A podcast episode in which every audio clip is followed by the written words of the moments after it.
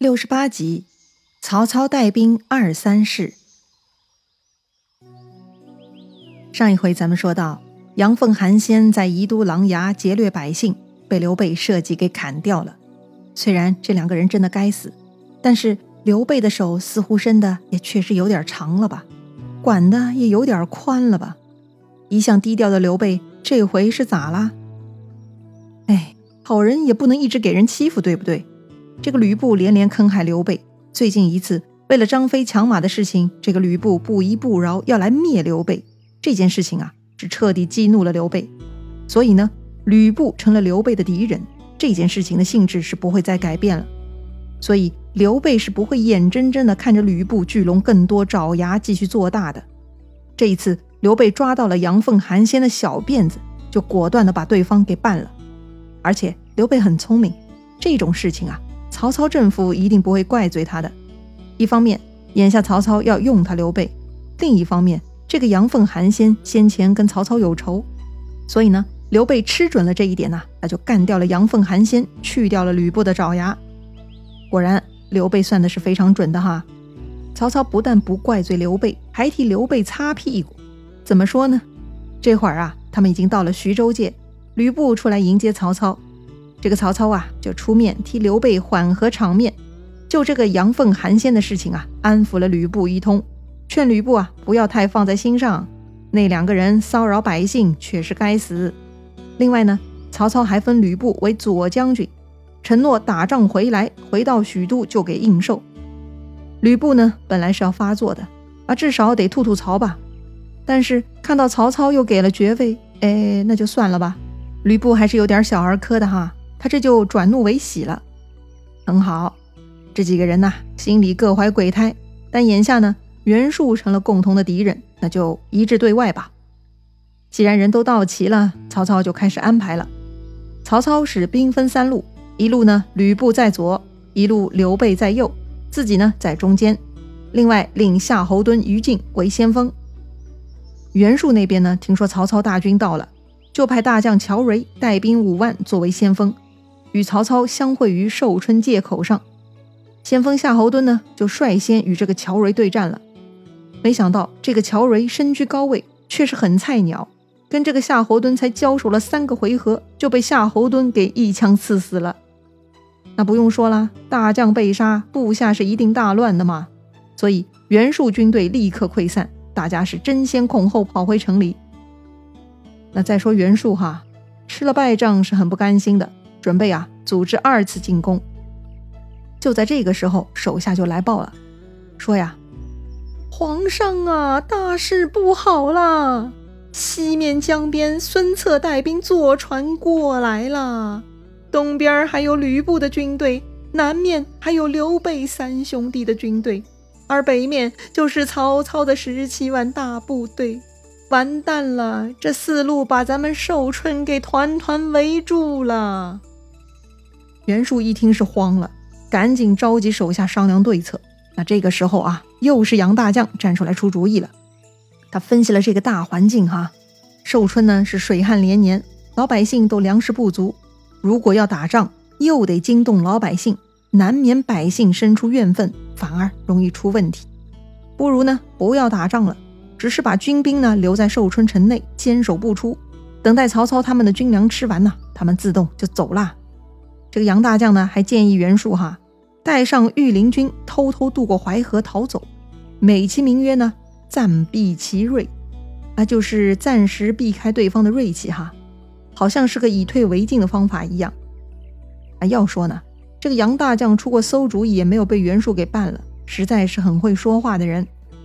袁术听了杨大将分析的入情入理，就同意了，留下李丰等将领呢，带十万兵坚守寿春，剩下的将士。包括府库里头的金玉宝贝啊，就全部带上，跟这个袁术一起过淮河了。那再说曹操的十七万兵啊，那就是十七万张嘴巴呀，每天呢是大量消耗粮食。就像这个杨大将分析的一样啊，吃饭确实是个大问题。而且呢，寿春附近的郡县呢，因为旱灾而造成粮荒，根本就不够接济军粮。于是呢，曹操就紧催着攻打寿春城。但李丰那帮人是铁了心坚守城防，他们闭门不出。这个寿春是铁桶一个，搞得曹操很被动。后来呢，曹操又去孙策那里借粮十万斛，但是曹军有十七万人呐，那十万斛粮食也扛不了多少天呐，这可如何是好？这个时候，曹操手下管理粮食的官员名叫王后，这个后呢，就是后来的后，下面再加一个土字啊。也念成后，这个王后啊就来报告曹操了，说呀：“丞相啊，兵多粮少，该咋办呢？”曹操就说了：“用小壶分粮，权且就一时之急。”王后觉得这个似乎行不通啊，小壶分粮，大家吃不饱，那不是更加埋怨吗？曹操呢就对他说啊。就这么办吧，我自有主意。这个王后见曹操有主意啊，就领命出去办事，用小壶分粮。果然，将士们分到更少的粮食以后呢，是非常不满，全营上下到处都是抱怨。于是这一天呢，曹操就偷偷把王后叫入了自己的大帐，对他说：“眼下全营上下都在抱怨，所以我得向你借一个东西。”来稳定军心，请你不要吝啬。王后听了很疑惑，自己没有私藏粮食啊，能借给丞相什么东西呢？曹操就说了啊，就借你的脑袋一用。王后大惊，可是丞相，我没有罪呀，您怎么能杀我呢？曹操就说了啊。我当然知道你没有罪，但是不杀你，军中就会生变，也是没有办法了。但你放心，你死了以后，你的老婆儿子我会帮你养的。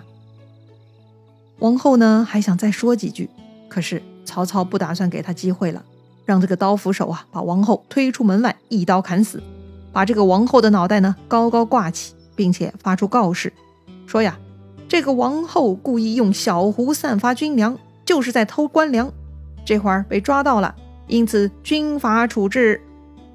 手下众人看到这个场景，哦，都明白了啊，原来一直是这个管粮食的家伙在克扣咱们呢。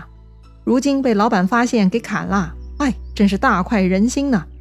大家呢，从此就不再抱怨了，而且啊，都以为是这个王后偷到了军粮。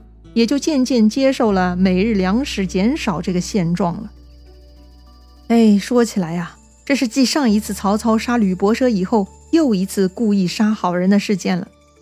这个事件呢，显然是那个管粮食的王后成了曹操的代罪羊，帮曹操背了黑锅。咱们在企业中也经常看到哈，明明是一些高层领导干的事儿，引起不良后果以后呢？就派某些中层或者底下的小兵来当替罪羔羊，一旦出现问题呢，甚至会说那是企业的临时工或者清洁工干的，反正老板呢是撇得干干净净的。所有的老板呢都在那里扮演清白，装作无辜。是的，这些老板呢真的很恶心，让人讨厌哈。但是反过来，作为员工，咱是不是也该吸取教训，有所反省呢？有些员工哈遇到了工作困难。第一反应呢，就是去找领导，好像领导就是万能钥匙，可以解决所有的问题。虽然解决问题是终点，是目标，但你有没有考虑过，领导考虑问题的出发点跟你是不同的？就比如这个解决粮食这个问题，让曹操来思考对策，他的方法就是让王后当替死鬼。但如果王后之前主动考虑过对策，那他肯定不会以牺牲自己作为解决问题的答案吧？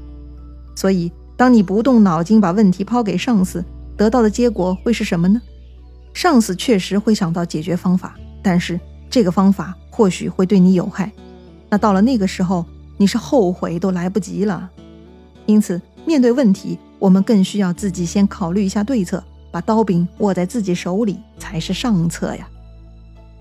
好了，言归正传，王后的死呢，暂时缓解了军粮短缺的压力。第二天呢，曹操呢？又传令各级将领哈，说如果三天内大家不能齐心协力破城呢，就要全部斩掉。为了达到这个三日破城的目标呢，曹操亲自来到城下，监督军事，搬运土石，填平壕沟，准备攻城。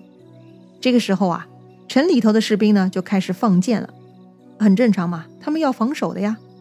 曹操部下呢有两个皮将，也就是两个副将哈，他们看到城头上射箭抛石呢，就往后撤退了。曹操看到以后啊，就亲自把他们两个给砍了，然后自己下马搬土填坑。这个曹操是说到做到，砍掉了撤退的皮将，又亲自率先垂范，这个榜样的力量是不可小觑啊。于是手下大小将领呢都跟着奋勇向前。曹操这边是军威大振，终于冲破了城防，杀进了寿春城。要说呀，这样的领导力，当时也是没有几个军阀可以做到了，那也就是曹操了。话说这个曹操冲入了寿春城，首先呢，他把袁术留下的守城的四个将领全部给生擒了。曹操这次是不会纳降的，他下令啊，把这几个全部拉到闹市之中，当众砍头。另外呢，曹军焚烧了袁术的宫殿以及所有伪造皇室御用之物，把这个寿春城呢是搜掠了一空。那既然拿下了寿春城，曹操呢就想乘胜追击，渡过淮河去追赶袁术。但是此时荀彧呢就站出来反对了。这回打下寿春呢已经很不容易了，缺粮就是头等的大挑战，实在是资源不足，还是不要继续了啦，不如先回许都，等来年军粮充足了再来打。曹操有点犹豫啊，确实荀彧分析的也是有道理的，但是眼下距离袁术就差那么一点点了，放弃是太可惜了，下回再来。启动成本也不低呀！就在曹操还在摇摆思考的时候，突然手下来报告说，这个张绣啊，依托刘表的支持，再次在南阳、江陵各县猖獗了，而且曹洪与之对抗，已经连输了好几仗了，所以曹洪派人来告急求救了。哎呦喂，这个曹操的风流债搞出来的破事情还没结束呢！要不是曹操霸占人家张绣的婶婶，这张绣已经是降将，手下也就没有军队了嘛。就因为曹操没有管理好自己的私生活，搞得如今局面如此被动。哎，得了，是问题，那也必须得面对呀。曹操呢，也就只能直面挑战了。他给孙策写信啊，让他跨江布阵，牵制刘表，使刘表呢不敢轻举妄动，这样张绣的援助就可以减少了。自己呢也放弃追击袁术，要回许都，重新考虑剿灭张绣的计划。最后散伙之前呢，曹操还安排刘备跟吕布结为兄弟，让刘备去小沛屯兵。啊，说到这里啊，还真的是蛮讽刺的啊！曹操、刘备、吕布本来呢就是三个人三条心，还一度呢在战场上对 K，此刻居然由曹操做主啊，令这个刘备、吕布结为兄弟，开玩笑。刘备只在张飞的桃园向天发誓要跟张飞、关羽结为兄弟，吕布这个反复小人，刘备怎么可能跟他真心结交呢？但是眼下碍于场面嘛，也就只能同意了。于是曹操的联军呢就此散去，下一步啊就要考虑收拾张绣了。那曹操会怎么做呢？咱们下回再聊。如果你喜欢这个节目，记得关注主播哟。咱们明天再见啦！